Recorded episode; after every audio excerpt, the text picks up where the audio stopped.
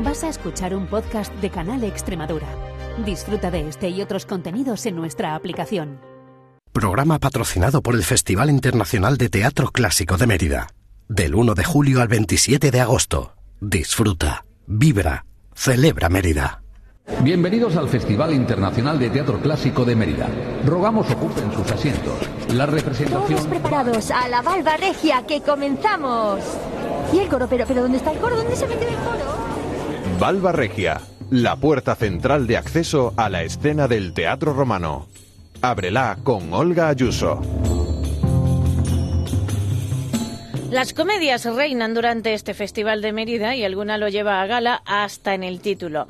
Si buscan traducciones, esta de Comedy of Errors de William Shakespeare aparece como la comedia de los errores o la comedia de las equivocaciones. Y hay mucho equívoco aquí porque estamos hablando nada más y nada menos que de dos pares de gemelos, cuatro personas iguales, un matrimonio, sus dos hijos y sus esclavos, igualitos, igualitos, separados al nacer.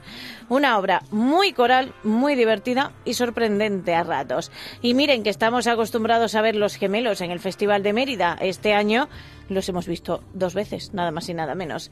Siéntense, pónganse cómodos porque vamos a hablar de la comedia de los errores con varios de sus protagonistas, con su director, con Andrés Lima, por supuesto, y con Fernando Soto y Abelino Piedad. Vamos a comenzar con Soto y luego con Abelino. Y además tenemos la obra de este sábado en el María Luisa, que quedará también para la web. Así que comenzamos.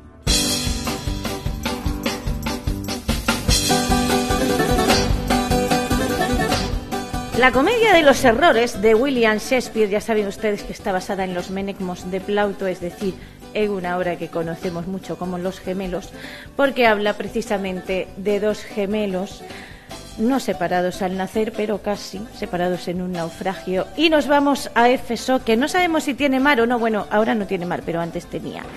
Y ellos son de Éfeso y de Siracusa. ¿Qué ocurre en esta comedia de los errores?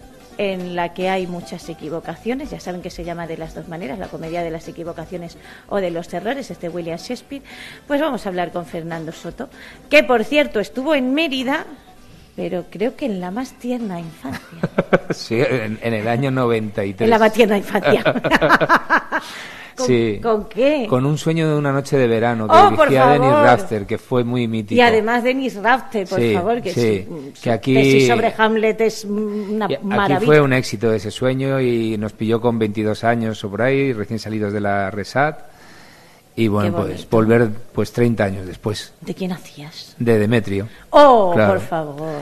30 años después volver aquí es, es una maravilla porque sobre todo, lo pensaba el otro día, eh, a mí, a mí personalmente me reafirma que el esfuerzo que, que he hecho durante mi vida por el, el, amor a este oficio pues está sigue dando sus frutos y eso, Sí. eso es maravilloso. Eso es maravilloso y además viene con otra comedia de Shakespeare, que es un señor, y además en la comedia de los errores aparece mucho, es un señor que esta comedia, eh, que Harold Bloom decía que era como, es porque es la más cortita, la verdad, y de Sí. las más compactas, eh, juega mucho con los equívocos. Básicamente Shakespeare lo dijo todo, dijo una cosa y su contraria. Yo no sé el trabajo que habrán hecho los adaptadores, que luego hablaremos con el director, pero ha tenido que ser ímprobo y el texto tiene pinta de ser frenético, Fernando. Mucho. Así que cuéntame cómo ha sido el es- proceso. Es, un, ha sido un proceso muy, muy divertido, ¿sabes? Muy, muy loco. Andrés tiene una gran energía como director y capitán de barco y la contagia. Y, y bueno, eh, es un espectáculo muy frenético en el sentido de que somos seis actores haciendo de muchos personajes. estas co- como las comedias de puertas, de entrar, salir, cambiarte en 20 segundos, volver a entrar, hacer decoro, etc. etc. Entonces, el trabajo no, en, el, en el proceso de ensayo no te da tiempo a, Ni a- a pensar. no, ni a psicologizar nada, ni, No, no, que tampoco hace ni falta. hace falta. Que porque tenemos Claro. esta manía. Sí, Yo- sí, por eso. Esto Claro. es puro circo, puro, Claro. pura fiesta, puro. Y, y lo que me demuestra a mí, una vez más, que el otro día lo hablaba con un compañero en los ensayos, es que para mí Shakespeare y Cervantes son eh, dos gigantes, o sea, son dos montañas enormes. Y en este caso, pues el, el bardo nos ha tocado y, y Boronat, que ha hecho la, la- Albert Sí, Boronat, Albert ha hecho Boronat. la versión, ha hecho una gran versión, eh, libre, respetando también muchas estructuras y muchos parlamentos de Shakespeare, porque lo bonito de esto es que es una comedia muy loca, pero de repente Ves a Shakespeare. y a- empiezas a oírlo y es maravilloso. O Con lo dices su- como actor y dices, aquí de repente aparece un monólogo, un parlamento con, e- con esa, eh, esa musicalidad y dices, es, es increíble. Sí, porque es maravilloso también. Sí, sí, es que tiene una musicalidad, lo es. tiene una musicalidad brutal. Y eh, es, eh, no sé, es tan ácido y además a mí me hace gracia porque cuando empiezas a leer obras, eh, aunque, y ahora vamos a ello solo, esto... Realmente a mí este tema, Fernando, me cansa. ¿Cuál? Eh, el de que el de el- los hombres y las Los mujeres, hombres y las en- mujeres. en el teatro. ¿sabes? Ya, bueno. Esto es como, ¿y por qué hace un negro de Hamlet? Y tú dices, vamos a ver que esto los ingleses llevan haciendo los 50 años. Claro, está totalmente normalizado. Claro, es que hay que normalizar las cosas. Bueno, además, esto que, que, que hagamos todos los personajes, hagamos de mujeres, de hombres, bueno, pues es una propuesta de dirección, igual que, que eso. Que además se puede ver como un homenaje Por al teatro isabelino también, es que, ¿no? Es que claro. tiene mucho de eso, tiene, tiene mucho de eso y luego también es, es muy... Por ejemplo, hay un, un gran monólogo de Adriana que, que es, es muy curioso, muy interesante verlo en la voz de un hombre, ¿no? Mm. Con, todos las- los seres humanos tenemos una parte femenina y una parte masculina, tenemos Sí. una... de- de- de- somos poliédricos y... y Sí, sí, tienes que ser muy plano para Claro, no- entonces... Exactamente. Yo creo que el Mm. teatro es, es un lugar en el que hay que normalizar las cosas. Y, Y además lo bonito del teatro es ser otro, ¿no? Claro, sí, eso, Claro. además eso lo hablamos. Hay un momento de la función que hablamos de eso. Entonces, bueno, eh, es una propuesta de dirección muy viene de ahí y, y yo creo que funciona estupendamente. Sí. Estupendo. ¿Quién haces tú? ¿De quién es? quién Yo es? hago en Porque An- hace- Antífolo de Éfeso, que es uno de los dos hermanos gemelos, Amos, con, Yo me lío sus, con los con dos. sus criados. o sea, que es lo que pretendía Claro. ser Shakespeare. Además, me lío Claro. hasta porque en la rueda de prensa ha dicho Lucrecia, porque una vez se hizo en Los Gemelos y la llamaron Lucrecia a Luciana y que no. Y, Sí, Luciana y hecho, Adriana. lo he buscado y he dicho, pues sí, es. Luciana, ¿y por qué he dicho yo Lucrecia? O sea, pero realmente luego me ha gustado porque he dicho, sí, total, la cosa va a Sí, equivocarse. totalmente. Claro. No, yo hago uno de los de los dos señores, en este caso el de Éfeso, y luego el de Éfeso era el que, el que claro, el que, el que está estaba, en su el que casa, está en su casa con su mujer claro, claro, y sus cosas. Claro, y es su- el eh, viene el de Siracusa y entonces le confunden y ahí empieza el enredo. Claro. Y luego hacemos de todo, hago de una cortesana, digamos una prostituta, hago, hacemos Sí, porque me hace gracia también cuando decimos cortesana. Es que eh, claro, dice, vamos a decir cortesana. Y, es, es- Y claro, y es que alguna término- cortesana era una prostituta Claro, de toda la vida, pero dices cortesana y parece que, que una señora de la alta No, sociedad. no, no, no, eran prostitutas en un, en un, en un puticlub, vamos, Claro, en una casa sí, de, sí, en una casa de latrocinio. Claro, y, y luego hacemos pues el, el coro, el coro shakespeariano está muy repartido, son, somos los actores, digamos, somos nosotros mismos, Fernando Soto hablando al público. Y, y más o Claro, porque eso. es metateatro, es una obra de teatro dentro del teatro, Sí, es- o, o sí, se ve sí, o no se ve, sí, pero... Sí, es, es como una compañía de teatro, somos nosotros, somos la compañía que hemos venido hoy aquí, o sea, no nos ponemos otro nombre, somos Vale. nosotros y nos nombramos con nuestros nombres en el espectáculo, entonces, eh, bueno, es la compañía intentando sacar adelante esta comedia, ¿no? Y bueno, son esas muñecas rusas, pum, una dentro de otra y cada vez se va liando más y al final aquello es una, es una locura, locura, divertidísimo. Porque además se pretendía que fuera Sí, sí, sí. una fiesta. Háblame de tus compañeros. Pues todo palabras maravillosas para ellos porque porque este tipo de espectáculos hay que hacerlo con o sea es, es, es es meterte en un viaje que tienes que ir muy co- Claro. muy bien cogido de la mano Claro, porque además es que como es lo, tan locurón y, y Y- se hacen tantos sí, papeles sí. de mujer, de hombre y de todo, yo creo que... y este este reparto es maravilloso yo ya había con- por ejemplo con Antonio Pagudo habíamos compartido hace nada antes de la pandemia dos años de gira con perfectos desconocidos o sea que somos como, como hermanos de, de leche en, en el escenario. Y luego a Rulo lo conocía, Rulo Pardo, nos conocíamos de la profesión, había estado en un espectáculo que yo había dirigido. A Pepón no habíamos trabajado, pero nos conocíamos de, pues eso, de compañero. Y luego eh, ha sido un gran descubrimiento Abelino Piedad, que yo no le Mm. conocía a Abelino ni Esteban Garrido. Y ha sido amor a primera vista. Entonces es un elenco que, que dices, son estas troupes de, de circo, estas familias de, de cómicos que, que hay que, que tiene que, se da el amor, se da la química, se da el, el- el estar en una red de seguridad en el escenario. Si no es imposible hacer esto. Vale, no es musical, pero hay música. Sí, hay mucha, hay mucha danza, hay mucha, hay mucha música. Esteban Garrido ha hecho uno de los compañeros actores que pincha ahí en directo, ha, ha hecho una. Vamos, que en Polifacético Sí, sí, sí. Esteban Sí. que pincha. Sí, Abelino toca el piano en directo, Oh, o sea bien. que hay, hay muchos ingredientes para que sea una fiesta. Sí. Una maravilla. Madre del amor ¿Qué iba a decir yo? Sí, no, yo creo que va a ser una cosa, porque ya saben ustedes que cuando hacemos la entrevista no la hemos visto, pero yo creo que va a ser una cosa. Hombre, yo humildemente... es- en- Tú te la has pasado bien. Mucho, y traemos todo, todo el amor del mundo para que sea un regalo esto, y para que eh, Mérida, que el público aquí del festival, eh, yo vine hace 30 años y era igual, la gente viene a ver teatro, sabe lo que viene a ver, viene a pasárselo bien, pero viene también a, a- a removerse, a, ¿entiendes? no digo que sea un público exigente, es un público generoso, el de Mérida, muy generoso, y ha visto mucho teatro Sí, durante sí toda verdad. su vida. Sí. Entonces, y gemelos llevamos unos Claro, cuantos. entonces ¿eh? aquí hay que venir, aquí hay que venir con humildad y a dar lo mejor de nosotros y ya está. Y el éxito, el éxito es haberlo levantado y que el teatro el miércoles haya 3.100 personas. Mm. Ese es el éxito. Sí, ese es el éxito también, ¿no? Además, porque estaba yo pensando en todos los gemelos que hemos visto, vino Pues vimos unos uno cuantos con claro. Townsend, vimos eh, este año hemos visto otro, de hecho, recientemente, porque cumplían 10 años de gira, o sea que os deseamos 10 años de gira Bueno, también. Vamos a empezar por uno y ya veremos. Exactamente. ¿Y qué supone venir a Mérida? Lo digo porque todos los actores, es una pregunta que nunca hago, pero como viniste en la más tierna infancia. Para ¿vale? mí, eso- para mí es, es lo que te he dicho al principio. Yo me acuerdo cuando hicimos aquí el sueño que siempre salía en una escena con Ángeles Marcos, una compañera que Ah. hacía de Hermia, por uno de los vomitorios y siempre decíamos, eh, yo le decía, Ángeles, ¿tú, tú, tú te das cuenta? Hace miles de años había aquí a lo mejor dos personas esperando a salir como nosotros, ¿no? Es- esto es increíble. A mí, a mí me parece... a- a- muchas veces en este país no, no, no nos damos cuenta de lo que tenemos, ¿no? Es como decía Fernán Gómez, ¿no? Somos, somos, en España somos muy, muy de desprecio, ¿no? A veces, sí, ¿no? Sí, ya lo nuestro. Y de no, también, no reconocer sí. lo que tenemos. Yo miro esa foto que, te- que estoy viendo ahora del Teatro Romano como espectador que he venido aquí, o, de todos los espacios que hay en, en esta ciudad, dices, es increíble, es increíble. Sí.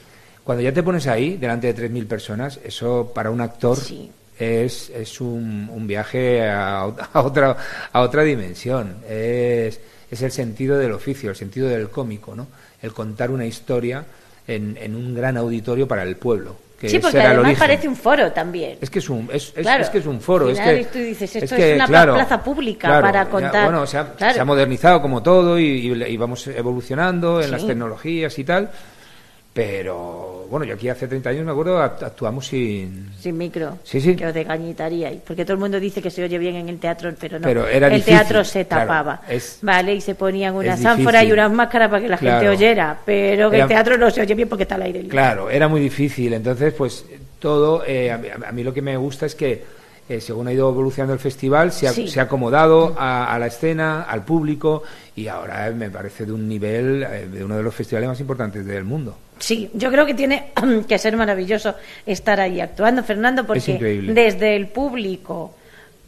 Yo llevo como 17 años cubriendo el festival, todas las obras, y todavía es. Y me conozco el teatro porque entramos mucho los periodistas al teatro romano Claro.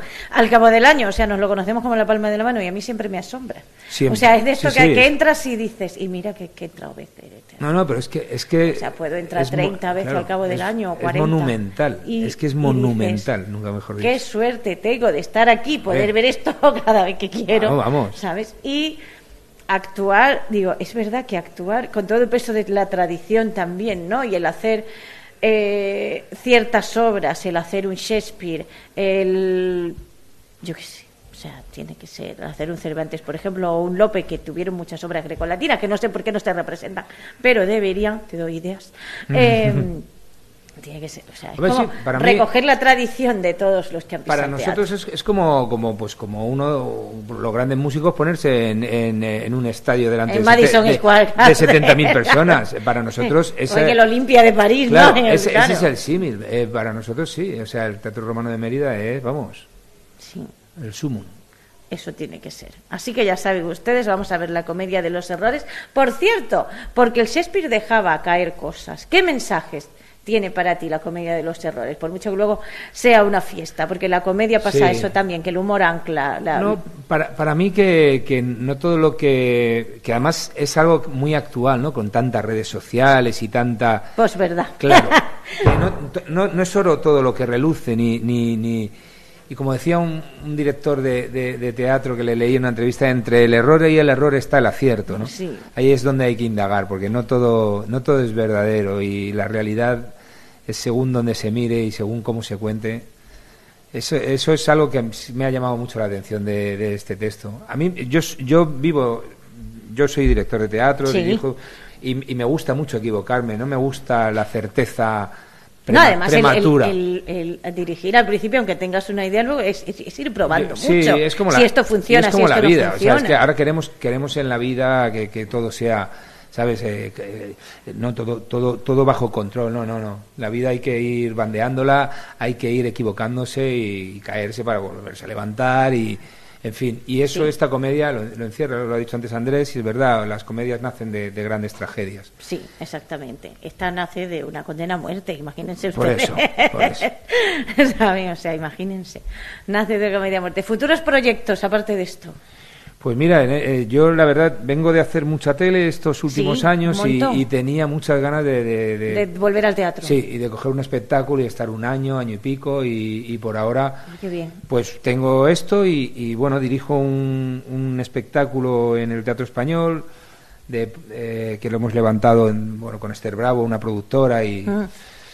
y Miguel y Pancho, que son dos autores, que es sobre Carmen Díez de Rivera, que fue la jefa del gabinete de Adolfo Suárez y es un espectáculo que un proyecto llevamos ocho meses eh, intentando levantarlo y al final lo, lo estrenamos en enero del 24 en la sala pequeña del Teatro Español. Ahí andaré dirigiendo y luego pues cosas que salgan y, demás, pero disfrutar de esto sobre todo. Sí, hay que disfrutar de la comedia de los errores, que al fin y al cabo es un Shakespeare y eso siempre es maravilloso. Pues Fernando Soto, muchas gracias. Pues muchas gracias a ti y viva la fiesta del teatro.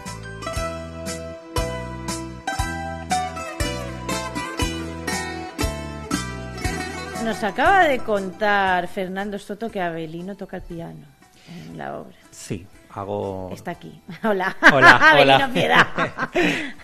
Está aquí. Es que iba a decir el nombre del resto porque a todos no los entrevisto, pero también está Pepón Nieto, Antonio Pagudo, Rulo Pardo y Esteban Garrido que pincha. Ya saben ustedes que además de actuar pincha, pero Abelino toca el piano. ¿Qué tocas? yo hago lo que haya lo que haya que hacer para que me caliente. Sí, por favor, en porque que toca el piano, pues se toca. Si tocamos, mira, la parte de música de Esteban, como dices, como él pincha, entonces Andrés Lima eh, propuso que Esteban hiciera la parte como más moderna, electrónica, tal, y yo me fuera bastante clásico a la hora de tocar para que sonara clásico. Vale. Así que...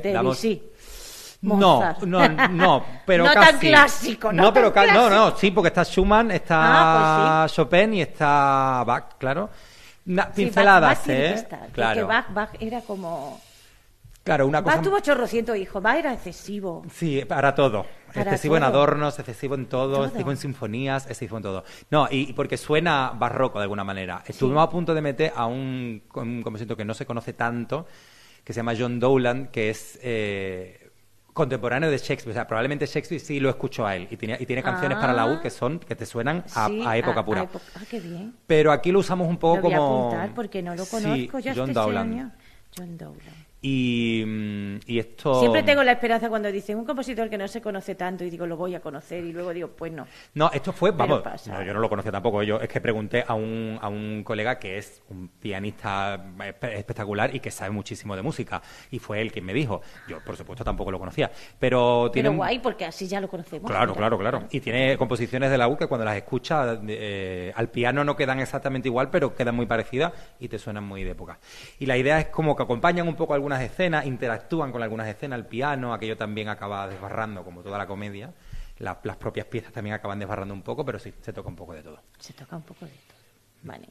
Comedia de los errores, William Shakespeare. ¿Qué tiene Shakespeare? que nos gusta tanto. Eso digo yo, que tendrá Shakespeare, que nos gusta tanto. Yo creo que lo que ha dicho... Eh, Aparte de todo el mito en, relación. Eh, sí, en general, a él, a él le pasa como con todo lo que es todo lo que nos llama, ¿no? O sea, los seres humanos, cada vez que algo nos parece claro. Homero no existió, Shakespeare tampoco. no existió, fue una mujer, eran tres, era su enemigo, era, un seudónimo. Era quemarlo, eh, escrito por él. Era, eso es. Es maravilloso, eso es maravilloso, porque cuando pasa quiere decir que hay algo ahí. Y al final, ¿qué más da, no? como Shakespeare ahora es parte de la historia humana, ¿no? Es como que todos tenemos un poquito, aunque no lo sepamos, de lo que se contaba, de lo que había ahí. Yo creo que va como con todos un poco. Y tiene esa ambigüedad maravillosa que es que nos permite hacer bueno, lo que vamos a hacer con la comida de los errores y todo lo que se hace con él, que era una ambigüedad y un adelanto y un conocimiento del alma humana tan profundo que era espectacular. O sea, ves que hasta te puedes plantear, era mujer, era hombre, era no sé quién, no existió, te lo puedes plantear porque realmente tiene un conocimiento tan profundo que es que podría ser cualquiera. ¿Te has leído Hamlet? Me he leído Hamlet, sí. Ay, qué Me he leído Hamlet. Sí. sí. Hamlet, no, Hamnet con N. Ah, no, no, no, Hamnet, no. Hamnet. Pues es un libro maravilloso, luego te doy los datos. Venga. Vale, porque es un libro maravilloso que escribió una irlandesa hablando de Hamnet, el hijo de Shakespeare, que muere cuando escribió Hamlet. Ah, vale, y es desde el punto de vista de la mujer y es una cosa deliciosa. Ah, pues sí, sí, por favor. Que te tienes que leer, por así te lo digo. Por favor. ya está, tú me das a Doblan, yo te doy a Hamlet. Maravilloso. Y vamos a hablar de la comedia de los errores. Porque además, Abelino interpreta a uno de los personajes femeninos más divertido. Bueno, más divertido, es pulsante realmente, porque ella se plantea que por qué yo no y que yo, ¿y por qué al hombre sí y a mí no? Sí. Sí, mira, más que es eso, es lo que tú has dicho, más que divertida es la cara... Mm,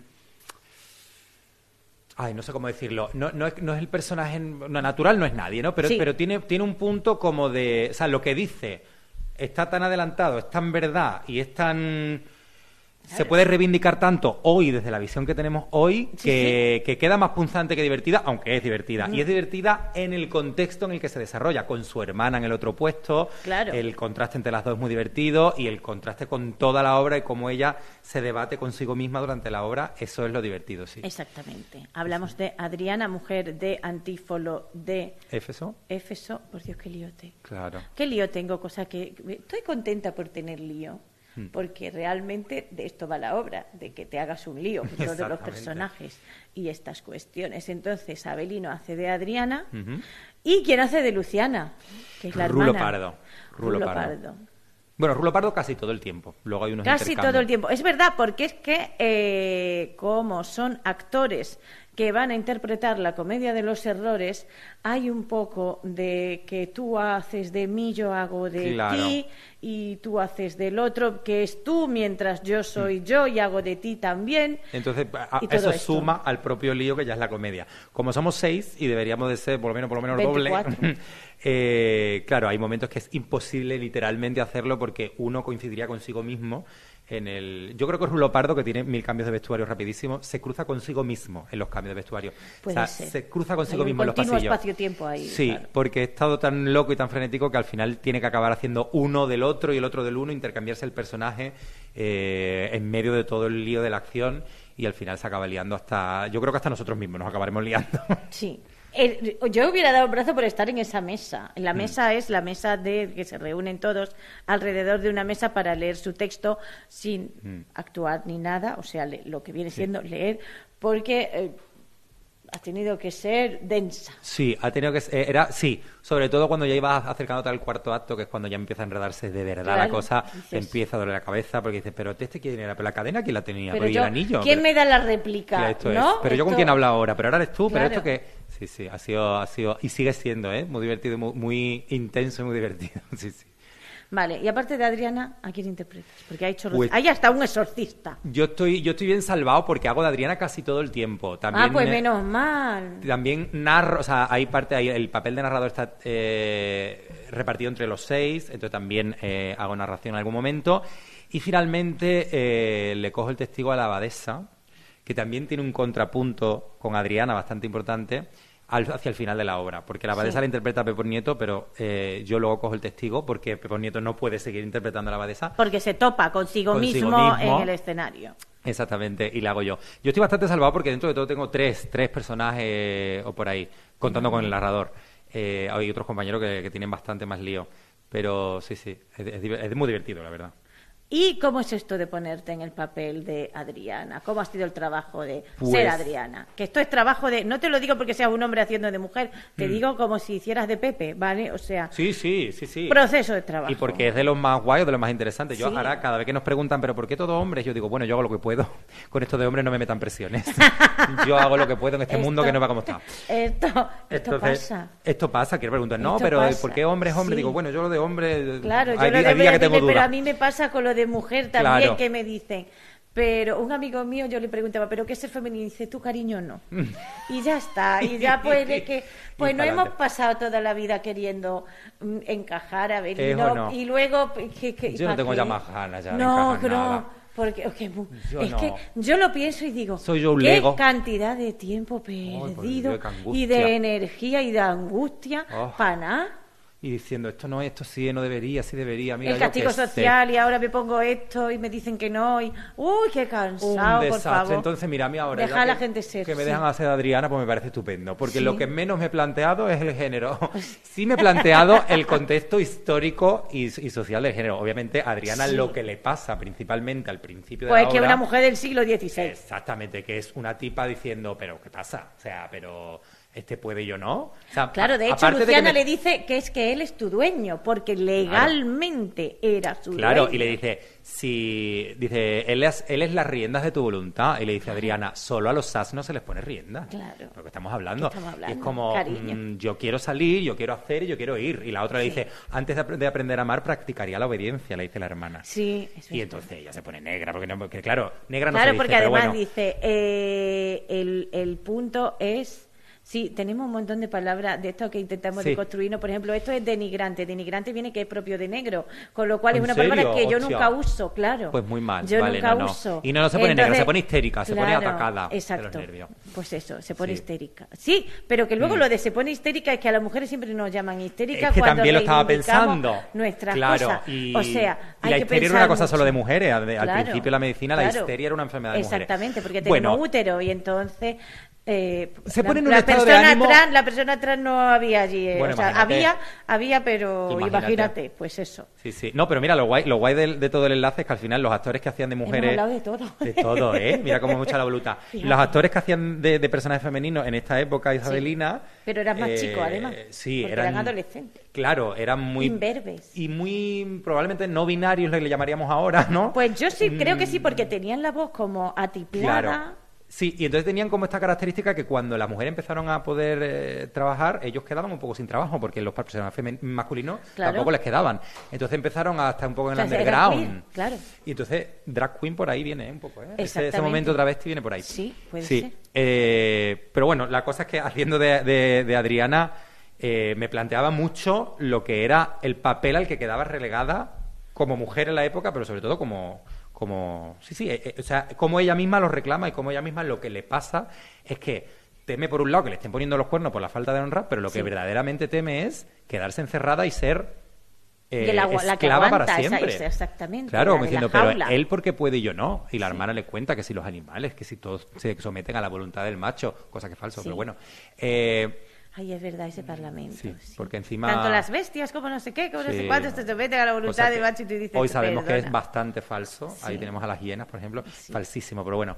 Em, pero, pero sí, y ella está totalmente convencida de que, de que qué pasa. Y de hecho, luego, conforme va virando la obra y ella va pensando que su marido no es mm, tan libertino como parece, sino que Sí. igual ha perdido la cabeza, se preocupa de alguna manera por él, o sea, lo quiere ayudar. Eh, y se encuentra de nuevo con la abadesa, que es otra figura femenina que le vuelve a recordar lo que la sociedad piensa y debe, y de- vuelve a echarle la culpa a ella de lo que le pasa al marido. Y ella dice, pero bueno, eh, todo, va- todo me tiene que caer a mí, que Y estaba en mi eso que casa la tan tranquila. las mujeres religiosas en posición de poder tenían precisamente otro tipo de poder también. Hmm. ¿Sabes? O sea, estaban un poquito, un Sí. poquito más Sí, sí, sí, consideradas. Una señora abadesa estaba un poquito más considerada.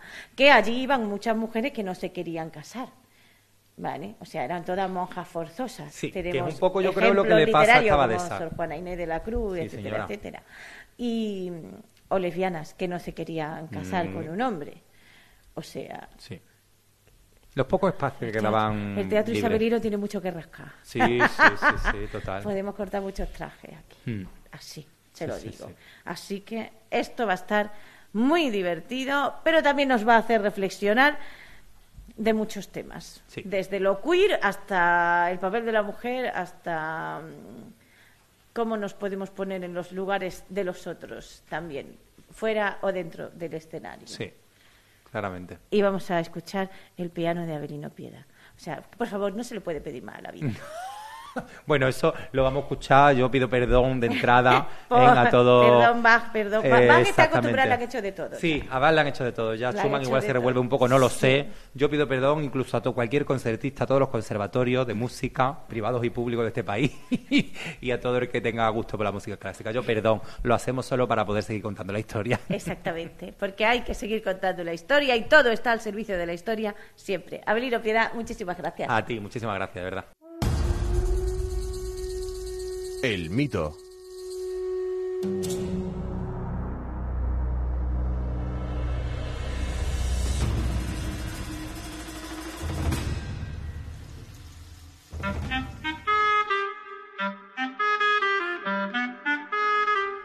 El argumento lo conocen bien y las reflexiones sobre los errores quizás se las hayan planteado alguna vez, pero así comienza esta obra. ¿Qué es la verdad?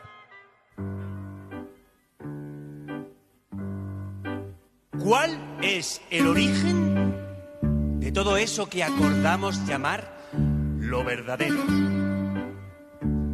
¿Dónde descansan los cimientos de las respuestas correctas? Querido público, ¿no es acaso el error la respuesta a todas esas preguntas? ¿Qué sería de la verdad y de lo correcto si no fuese por el error? Como dicen Andrés Lima y Albert Boronat, el adaptador, vamos a leer Grecia, cuna de nuestra cultura, madre de Aristóteles, Pericles y las fiestas dionisíacas, abuela de Zorba el griego, Barufakis y las rabes de la Barceloneta. Cuatro gemelos, es decir, dos parejas de gemelos emparentados con dos gemelas, que por error se emparejan con los gemelos que no son sus parejas, mientras sus gemelos auténticos se disfrazan de las gemelas erradas para seducir a sus gemelos, impostores de ellos mismos? ¿O no es así? No, me he equivocado, hierro. En realidad son una pareja de gemelos que no lo son entre ellos, sino de otra pareja, que tampoco lo son entre ellos, pero sí lo son de otra pareja, que adquieren una deuda con un joyero amigo de un exorcista que vive cerca de una abadía en la que se encuentra una madre abadesa que está casada con un viajero comerciante que ella cree muerto y por lo tanto es más madre que abadesa. ¿O no? Me equivoco de nuevo. El caso es que todos tienen ganas de fiesta a la orilla del bar en Éfeso. ¿Efeso tiene puerto? Tiene una biblioteca y un teatro precioso, pero ¿mar? Pues sí, tenía mar. Hoy no, pero lo tenía, eso lo aclaramos nosotros. Esta noche les traemos algunos ejemplos de individuos que aprendieron alguna que otra lección de sus errores. Querido público, no me sean platónicos que algunos de por ahí ya les he ido calando y confundan el error con la mentira. Y como toda comedia, comienza con una tragedia. Aquí, una condena a muerte. Nos encontramos en el palacio del duque de la antigua y bella ciudad griega de Éfeso.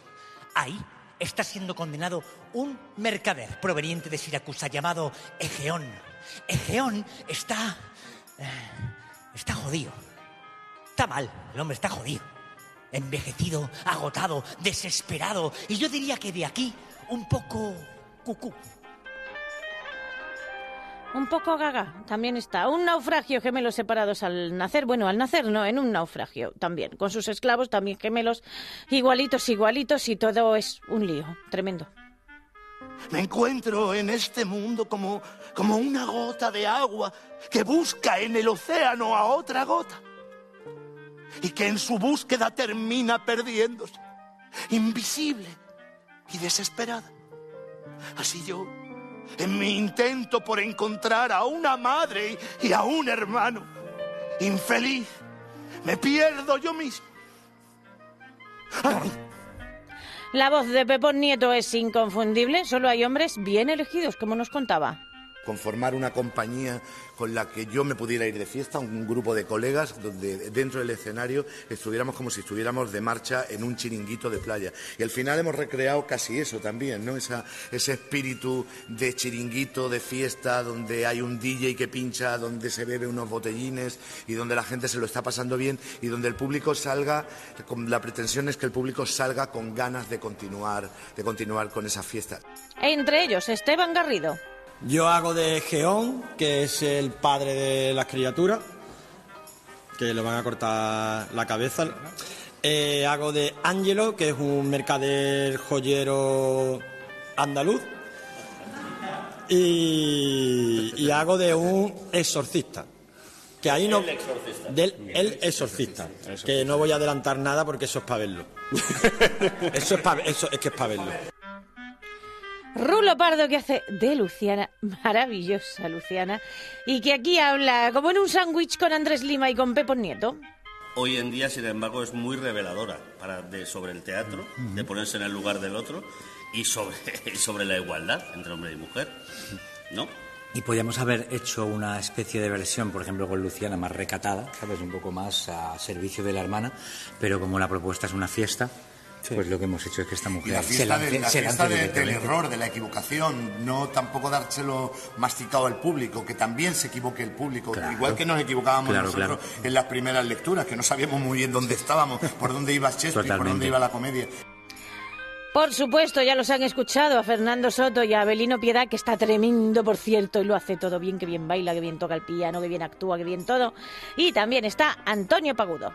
Yo cuando, yo cuando los veo interpretar las, las escenas, yo no veo bigotes. Yo veo, yo veo amor. Yo veo amor, es verdad. Aunque hay mucho bigote y mucha barba, pero, pero es así. Todos están fantásticos, sépanlo. Vamos con Andrés Lima y después, por supuesto, porque ya sabe que terminan las representaciones en el María Luisa, con María Rovira, que dirige Odisea, un viaje alucinante.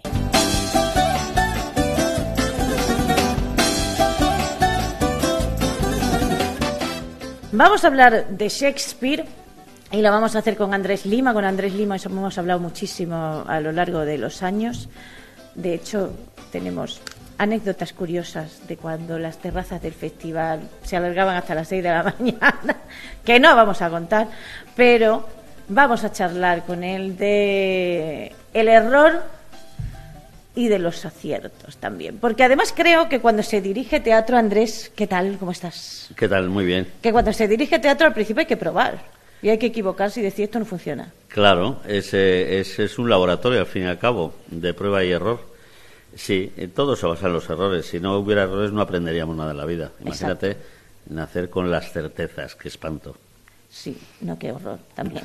Qué horror. Lo único que sí que es verdad que cuando uno va dirigiendo ya sabe, o sea, le dicen, a lo mejor no puede conceptualizar, pero dice, esto me lo dicen las tripas, esto sí va, esto sí va. Esto... Sí, bueno, claro, son muchos errores a lo largo de la vida que te van guiando y poco a poco ya vas sabiendo. He de decir que esta comedia eh, yo la llevaba un poco en la sangre, en, en el fondo. Ah, y eso. Y eso, pues porque yo empecé haciendo teatro con Pepe Struch, uno de mis ah. primeros maestros fue Pepe Struch, y eh, la comedia del arte, Lope de Rueda, el enredo, es algo que se trabajaba mucho con él. Y yo empecé haciendo teatro queriendo hacer Arlequín. Ah, qué bonito. De hecho, me fui hasta Milán a ver si podía. Sí. Al Piccolo Teatro, que era Streller y como gran maestro y tal. Y fue una experiencia muy bonita y es algo que siempre he llevado. Por eso te digo que después cuando me he metido con la comedia de los errores, que al fin y al cabo Shakespeare es heredero de la comedia italiana, de la comedia del arte también. Y, de la grecolatina, porque es los menigmos de Plauto. Eh, de Plauto, incluso de Aristófanes, es decir, todo esto se va cocinando a fuego lento hasta hoy. Y ya te digo, yo creo que a actores en los actores de esta compañía les ha ido surgiendo como algo que en el fondo ya llevaban en los genes, ¿no? Sí, porque además es el enredo clásico. El, el genuino, el de los gemelos. Lina Morgan ya lo, llevaba hace Vaya tiempo. par de gemelas. Exacto. O sea, es el enredo por excelencia, el equívoco de gente y el socias, además el doble que ha dado tanto en la literatura. Exacto, anfitrión. Por ejemplo. Pues sí, sí, sí, ya te digo, Molière, Aristófanes, Plauto y después todo el cine de Hollywood enredo y después toda la comedia española de, de, los años 50 y 60 y la italiana, es decir, somos hijos de esta, de esta comedia que llega con mucha claridad al público. Ah. El reto de esta función es el que el, el liar la madeja. Vale. Es decir, que, que ya la no pro- sepamos quién es Antífolo, de qué sitio, de qué Exacto. dónde está Siracusa y dónde está Éfeso. Efectivamente. Y con ese lío en la cabeza es lo que tiene que desmadejar el público si le dejamos y, y si puede. Pero, pero no. es, es- eh, o no, exactamente. O no. Es como un Tetris, es como un cubo de Rubik que poco a poco hay que desmadejarlo. Y, pero que lo divertido no es llegar al final y que todo case, sino precisamente el lío de desmadejarlo, ese es el, eso es lo, lo simpático. El teatro se basa en el conflicto, en el error, al fin y al Sí, cabo. Exacto. Sí, sí, además sin conflicto no hay, además siempre te lo dicen en el teatro. ¿Y el conflicto de este personaje cuál es? ¿Qué le pasa a este tío? Yo no sé cómo es la versión de Albert Bononat, porque leyendo el Shakespeare original tiene juegos. Hay una frase de Antonio Gala que para mí resume lo mejor que se ha dicho sobre Shakespeare, que está diciendo no sé qué, Antonio Gala está diciendo no sé qué, y dice, esto lo dijo Shakespeare.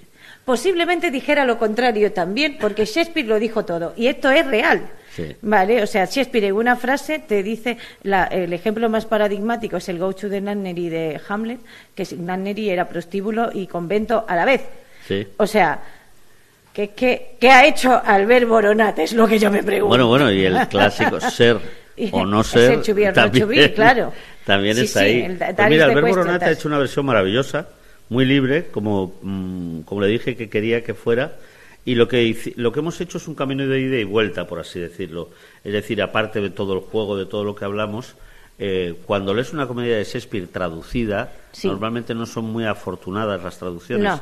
Porque muchas Eso no son las buenas has- y porque es intraducible la comedia de Shakespeare de la cantidad de juegos de palabra que tiene intraducibles. Sí. Si tal lee manera en que- inglés, la Arden tiene unas ediciones magníficas con 588 anotaciones al pie de página, claro, precisamente ya- por eso. que le, que le quitan toda la gracia. Claro, precisamente por eso. Te aprendes mucho a Shakespeare, pero es como, claro. De hecho, se dice que tienes menos gracia que una comedia de Shakespeare. Shakespeare, sí. Porque es imposible. Pero cuando la investigas un poquito y cuando empiezas a, a- a meterle eh, la, la- la razón y empiezas a, em- a- a trabajarla en profundidad, te das cuenta que el juego que propone es magistral. Hmm. Y el juego lo que pasa es que tiene que ser llevado después en la versión, en la adaptación. sí, porque leída no hace gracia, eso se lo digo ya a ustedes.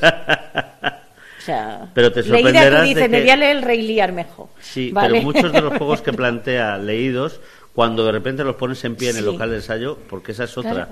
El teatro es para ser hecho, representado, no tanto para ser leído, aunque sea un goce leerlo, ¿no? Sí, es un goce, pero es verdad que yo estaba imaginándome cuando lees la comedia de los errores, tú dices esto, lo mismo esto viéndolo es mejor. Sí. Sí. Entonces lo que lo que hemos hecho es, ya te digo, un camino de ida y vuelta, intentar ir a la esencia de lo que cuenta Shakespeare, Ah. intentar eh, hacer una versión de todos los juegos de palabras. Alberto es un maestro de la palabra, con lo cual todos los retróconos, chistes, eh, equívocos. Y además habéis trabajado mucho juntos, con lo cual ya... Hemos, hay- llevamos sí. trabajando muchos montajes juntos. Claro, por eso. Y después he puesto todo al servicio del actor, porque al fin y al cabo Shakespeare lo que hacía era darle ese juguete a sus actores y eran maestros, ya te digo, herederos de la improvisación y de la comedia del arte y el poder adaptar eso al momento que se estaba viviendo, al momento actual, las referencias de actualidad, eh, pero sobre todo el juego contemporáneo que se tiene entre hombres y mujeres, ¿no? Y eso es lo que hemos llevado a, a cabo aquí. Y de alguna manera con un doble sentido, como tú bien decías, al ser respetuosos con la forma de representación original, es decir, una comedia representada por una compañía de hombres que representan a mujeres, Ah. eh, hoy de una manera contemporánea, como no tiene ese peso eh, de la prohibición que tienen entonces las mujeres, al ser hombres representando Sí. a mujeres, Hay adquiere este un tono Sí. LGTBI Sí. que es muy reivindicable como libertad de expresión y libertad sexual y libertad eh, vital, ¿no? Que a mí me parece muy interesante y que además representa muy bien lo que originalmente quiere contar Shakespeare, Sí. que es un ¿Qué elogio a la ambigüedad. Exactamente, sí, porque esto te iba a preguntar yo. Digo, ¿qué es para ti la comedia de los errores? Pues un elogio a lo que no es ortodoxo, a lo que es cambiante, mutable, a lo que es considerado como error por la mayoría. En la función, el hecho del, del intercambio de gemelos te viene a, y, cuando una mujer se está acostando con su hermano, en realidad gemelo, sin saber que su hermano está admitiendo de alguna manera esa especie de trío que se convierte en cuarteto a su vez por nuestra puesta en escena, ¿no? Eh, todo eso se respira una libertad moral y una libertad de acción envidiable, ¿no? Shakespeare además lo hacía y sabía que los puritanos le iban a cerrar el teatro, ah. que iba a tener problemas, pero por otro lado el pueblo estaba con él y sabía que, igual que estuvo con Aristófanes, igual que estuvo con Plauto, igual que ha estado en general con todo el teatro que va un poco en contra de la transgresor, exactamente. Exacto. Y, y, es una transgresión además muy fiestera, quiere decir que no es de hincar las rodillas y tal, sino decir, a mí me gustaría tener el sexo que me dé la gana, eh, ser quien sea, ponerme en el lugar del otro y pasármelo bien, al fin y al cabo, sin que nadie se meta conmigo, ¿no? Y eso es bonito. Es una cosa curiosa que nos hemos planteado siempre todos, digo, esta manía que tienen ciertos sectores, ¿no? De eh, decir quién eres tú como si tú no lo supieras. o sea, tú eres hombre, tú eres mujer, tú, digo, ya sé yo lo que soy, tú no te preocupes. Punto uno. Y es más. o de meterse en tu cama y en tus cosas, y tú dices. Y pues si, no sabes quién eres, ¿qué más da? Claro. Quiero decir, deja, dejar a la gente que lo averigüe solito. Exactamente, y que se descubra a sí mismo, porque al final la vida va de esto, ¿no? de construirte a ti y de ser lo que te apetezca ser, que bastante ya tenemos con el contexto que nos impide muchas cosas como para encima lo poquito que podamos elegir, pues ser nosotros. ¿Qué idea tenías en la cabeza cuando empezaste con esto? Porque es como, voy a hacer la comedia de los errores, mm. vale, pero claro, el director, el un director de teatro lo decide todo o casi todo, ¿vale? Entonces, tiene que tener mucha idea, o sea, tiene que tener la idea de la escenografía, cómo quieres que sea el espacio de iluminación, la música o no, eh, qué meter, qué no meter, qué quitar, qué... He de decirte que no te creas. Yo creo que lo que tiene que tener un, director es un punto de vista. Es decir, yo quiero hacer eh, esto que te he contado, ¿no? Una comedia puro eh, enredo, puro teatro. Y que, que, respire la libertad de ser y de decidir quien lo quiera. Y de ponerse en el lugar del otro. Y a partir de ahí, lo que es interesante, y el trabajo con Pepón ha sido muy curioso, es eh, cómo conformas este equipo con esa idea en la cabeza. Vale. ¿Quién es capaz de llevar a cabo por un lado, el rigor teatral que necesita, es decir, no todo actor puede hacer esta comedia, ah. se necesita una capacidad física, unos recursos para la farsa, para el cambio de personaje inmediato y sobre todo actores cómicos de comedia. Y por otro lado, necesitamos muchísima precisión en todo lo que es el montaje, que después no se note. Por eso el equipo artístico es de lujo, o sea, Pedro Yago a las luces, Beatriz San Juan a la escenografía que llevan trabajando conmigo toda la vida, eh, Paola Torres, que es una figurinista de vestuario increíblemente reputada con, en el cine con Rodrigo ah. Sorogoyen, con Almodóvar, etcétera, etcétera, conformamos un equipo eh, que tiene una base muy sólida, es decir, no es cualquier cosa, no vale cualquier cosa. Ah. Y en ese sentido el trabajo ha sido muy gozoso, pero muy empeñado, es decir, hemos trabajado mucho desde hace bastantes meses, porque todo esto también se va formando la compañía con algún que otro taller de investigación que hacemos previo. ¿Sabes que a mí ah, me gusta? Igual que cuando hice con Medea, con Shock, con todos los montajes, con prostitución. También. El poder investigar. La investigación en este caso iba más por la teatralidad. Y el reto fue a partir de un momento dado decir, ¿cómo vamos a hacer para que seis actores, seis muy buenos actores, interpreten a no sé cuántos personajes? Exacto personajes que coinciden en escena además. Y ese era el mayor reto. Y eso ya lo veréis. A eso sí, eso ya, exactamente, eso ya lo veremos hasta el domingo, que tenemos para verlo varios días. Las entradas, por cierto, mm, comprenlas ya, porque eh, se van a agotar, esto lo decimos ya.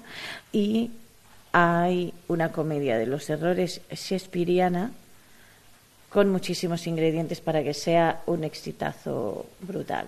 Pero yo quería, antes de terminar, que me hablaras de qué es lo que te gusta más de tus actores. Uy, me gustan mucho. Hay Por una ejemplo, cosa Pepón. Pepón, Nieto. Es magnífico, es un actor extraordinario. Y Pepón tiene una cabeza privilegiada.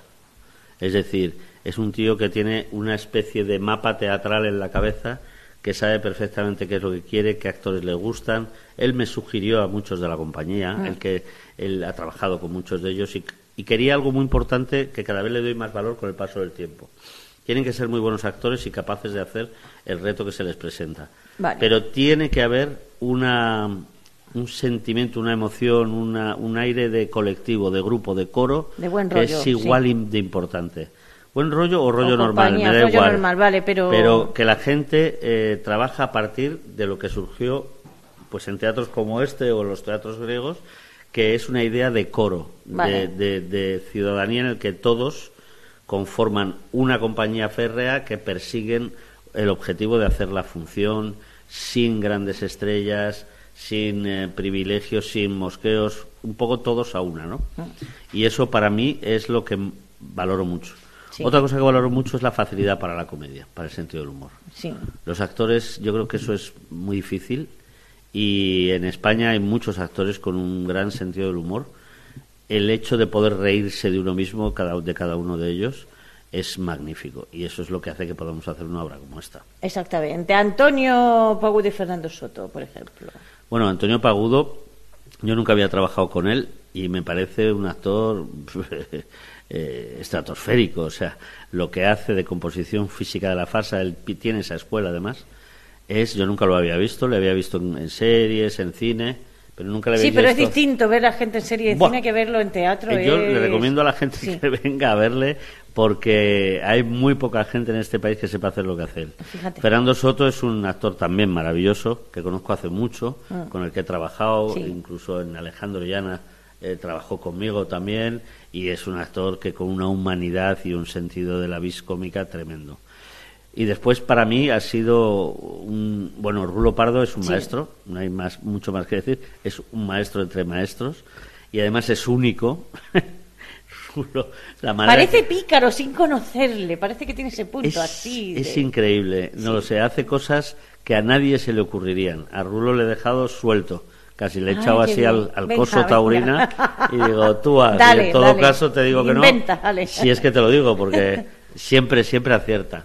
Qué guay. Y después están Abelino y Esteban, que yo no conocía, que son dos eh, actores jóvenes que, que, bueno, que ya, ya son maduros, pero quiero decirte Mm. que eh, Abelino es, eh, no sé, es una joya. Sí. Es una joya, es un, es, hace de Adriana y es una mujer. Hace del verdugo y es un verdugo. Canta, baila, toca el piano, eh, es gracioso. eh, si le dices llora, tarda medio segundo en emocionarse. Fíjate. Es una, es, es, es una joya. Y Esteban es un gran descubrimiento para mí. Es un disc jockey, en realidad. Es actor también, evidentemente, pero hacía un número con un grupo que tiene él que se llama Los Volantes de la Puebla. Que se ¡Ay, madre! Debajo de, se iba debajo de la Torre de. Oro con un amigo suyo y, y una cosa de estas de mezclas para la música. Y se monta unos unas fiestas que da, da gusto verle.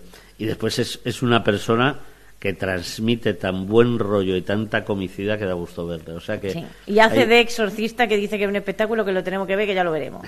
sí. Ya está. Porque además hay muchas sorpresas. En esta obra ya saben ustedes que la comedia siempre tiene muchas sorpresas en escena. Así que hasta el domingo tienen para verla. Andrés Lima, un placer como siempre hablar contigo de teatro. Igualmente. Muchas gracias. un beso. La programación del Festival de Mérida del María Luisa se clausura con Odisea, un viaje trepidante, y sí que lo es. Se adentra en el viaje que ha vivido el mundo en los últimos tiempos, que es toda una odisea. Ya saben ustedes que esta obra de Homero ha dado nombre a hechos que sentimos, a circunstancias también. Se va a bailar la belleza, la adversidad, el miedo, el amor y la pureza entre otros muchos ingredientes, y lo va a interpretar este sábado a las 8 de la tarde en el Teatro María Luisa de Mérida, la compañía Crea Dance Company de María Rovira, a la que vamos a saludar. María, muy buenas tardes. Hola, muy buenas tardes. ¿Cómo surge esta odisea, un viaje trepidante? ¿Cómo lo has hecho? Bueno, surgió porque después de, de vivir todo lo del COVID, ¿no? Y, y que bueno, que yo siempre estoy haciendo obras cada año Sí. y después del COVID yo me inspiré en la Odisea, porque para mí Porque es lo como fue, lo que fue. sí, sí, Sí, lo fue. porque es como que para mí la humanidad siempre, cada siglo siempre hay varios países, varias cosas que tienen que hacer una odisea para sobrevivir, lo que sea, pero esta vez es una cosa tan mundial Hmm. que por esto he hecho esta obra para también animar y dar mucha energía a toda la sociedad y la gente que vea la obra. Sí, porque además hay representantes de varias culturas. Sí, ¿Quiénes son tus bailarines? Cuéntanos. mis bailarines son bailarines de, de, bueno de diferentes partes Ah, hay gente que son ah, de españoles hay otros que son ah, cubanos y otros que son de Argentina Ah, bueno, o sea que y de sí que- Turquía también Oh, y de, Turquía, Turquía. claro, sí, pues hay. Bueno, estaba sea- yo pensando, digo, son eh, culturas con mucho baile también. Sí, sí, porque también a mí me gusta mucho, son todos muy buenos y muy buenas bailarinas, pero ah, también me gusta, cada uno también tiene sus sentimientos, ¿no? Tradicionales de, de, de, de donde uno ha nacido, lo que uno ha vivido, ¿no? Y cuando les hice toda la dramaturgia de cada cosa, pues también les pedía opinión, ¿no? De qué sentimiento tenían y, y cuando les hacía el movimiento, pues buscar que todos buscasen su esencia, ¿no? De cada uno, su alma, porque cuando empieza la obra ellos se ven reflejados en el alma y el alma les entra dentro y esto es muy bonito. Sí, no, y estaba yo pensando en eso, ¿no? En cómo eh, esta representación de varias culturas ocupando este espacio común puede eh, hacer al espectador también pensar en los propios caminos, ¿no? Y en lo que tenemos de otras culturas aquí en España también. Lo digo porque siempre parece que somos súper españoles, pero no. Tenemos judíos, musulmanes, cristianos. Tenemos una cultura hecha de muchísimas culturas también.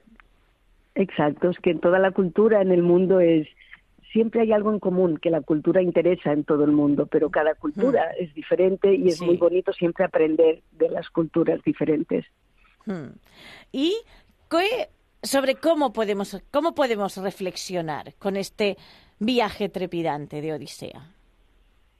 Bueno, yo pienso que esto también cada persona lo toma un poco a su con sus sentimientos. Hay, no sé, no no no lo quiero decir por nada raro, ¿no? Pero cada vez que hemos bailado esta obra yo me he quedado muy sorprendida de ver que a la que es el final de la obra todo el mundo se pone de pie aplaudiendo, gritando, Oh, ¡Qué bien! pero porque pero porque les les después me esperaba gente y me decían no no es que los sentimientos que hemos cogido eh, es que de verdad muchas gracias y mira te contaré algunas anécdotas de, Hmm. de gente uh, un grupo de gente joven que vino a Madrid y dijo no de verdad somos un grupo que desde el covid estamos tan des- decepcionados tan Sí.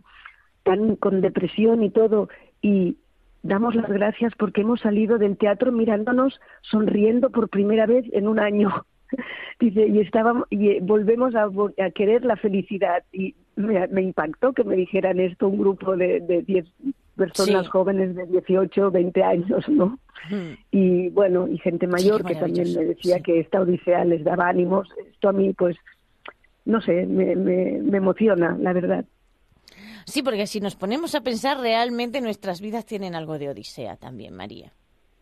sí sí Que al final nos sí, dedicamos a sobrevivir. a sobrevivir en este viaje, ¿no? Hacia Y esta tanto. Ítaca nuestra particular.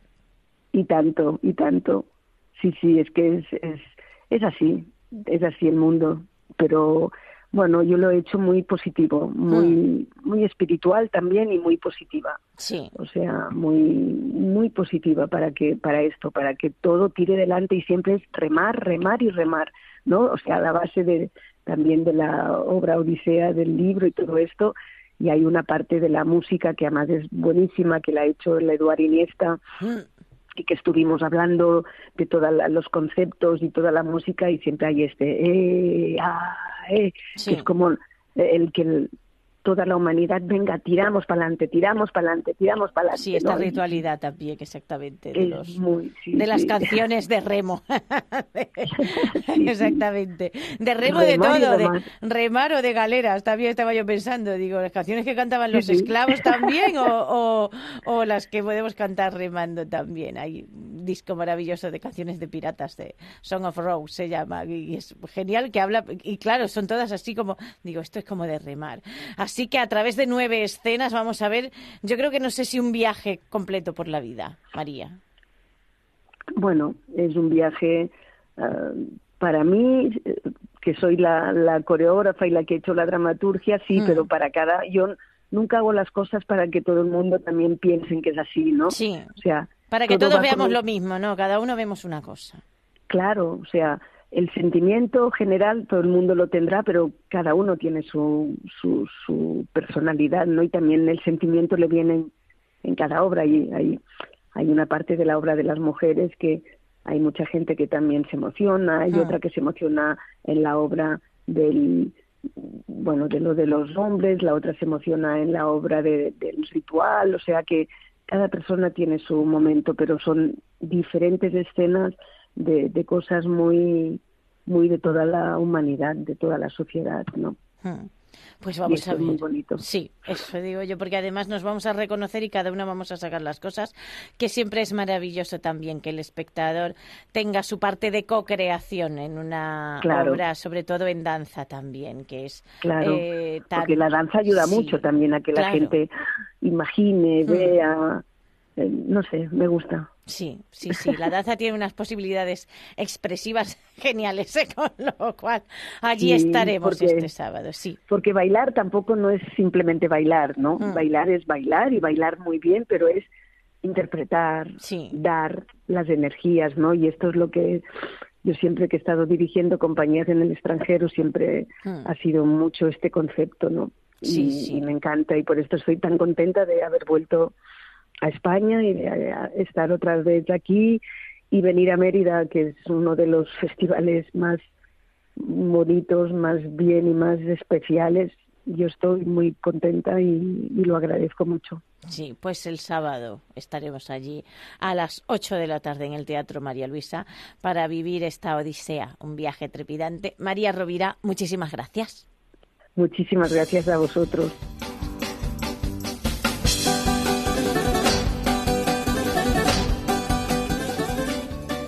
Y no nos podíamos ir de otro modo. Inma Calvo, que estuvo en la realización, y yo nos vamos bailando el sirtaki con el zorbas de Teodorakis y me ha salido un pareado, señores. La semana que viene volvemos con Salomé. Adiós. Programa patrocinado por el Festival Internacional de Teatro Clásico de Mérida.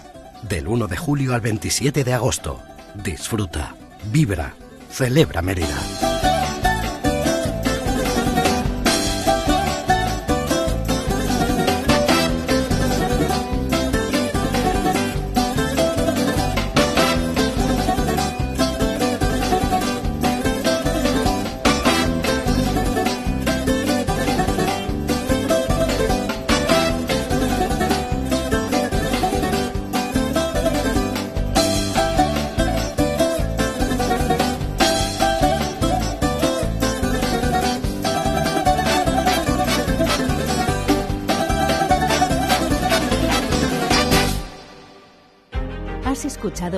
De Canal Extremadura.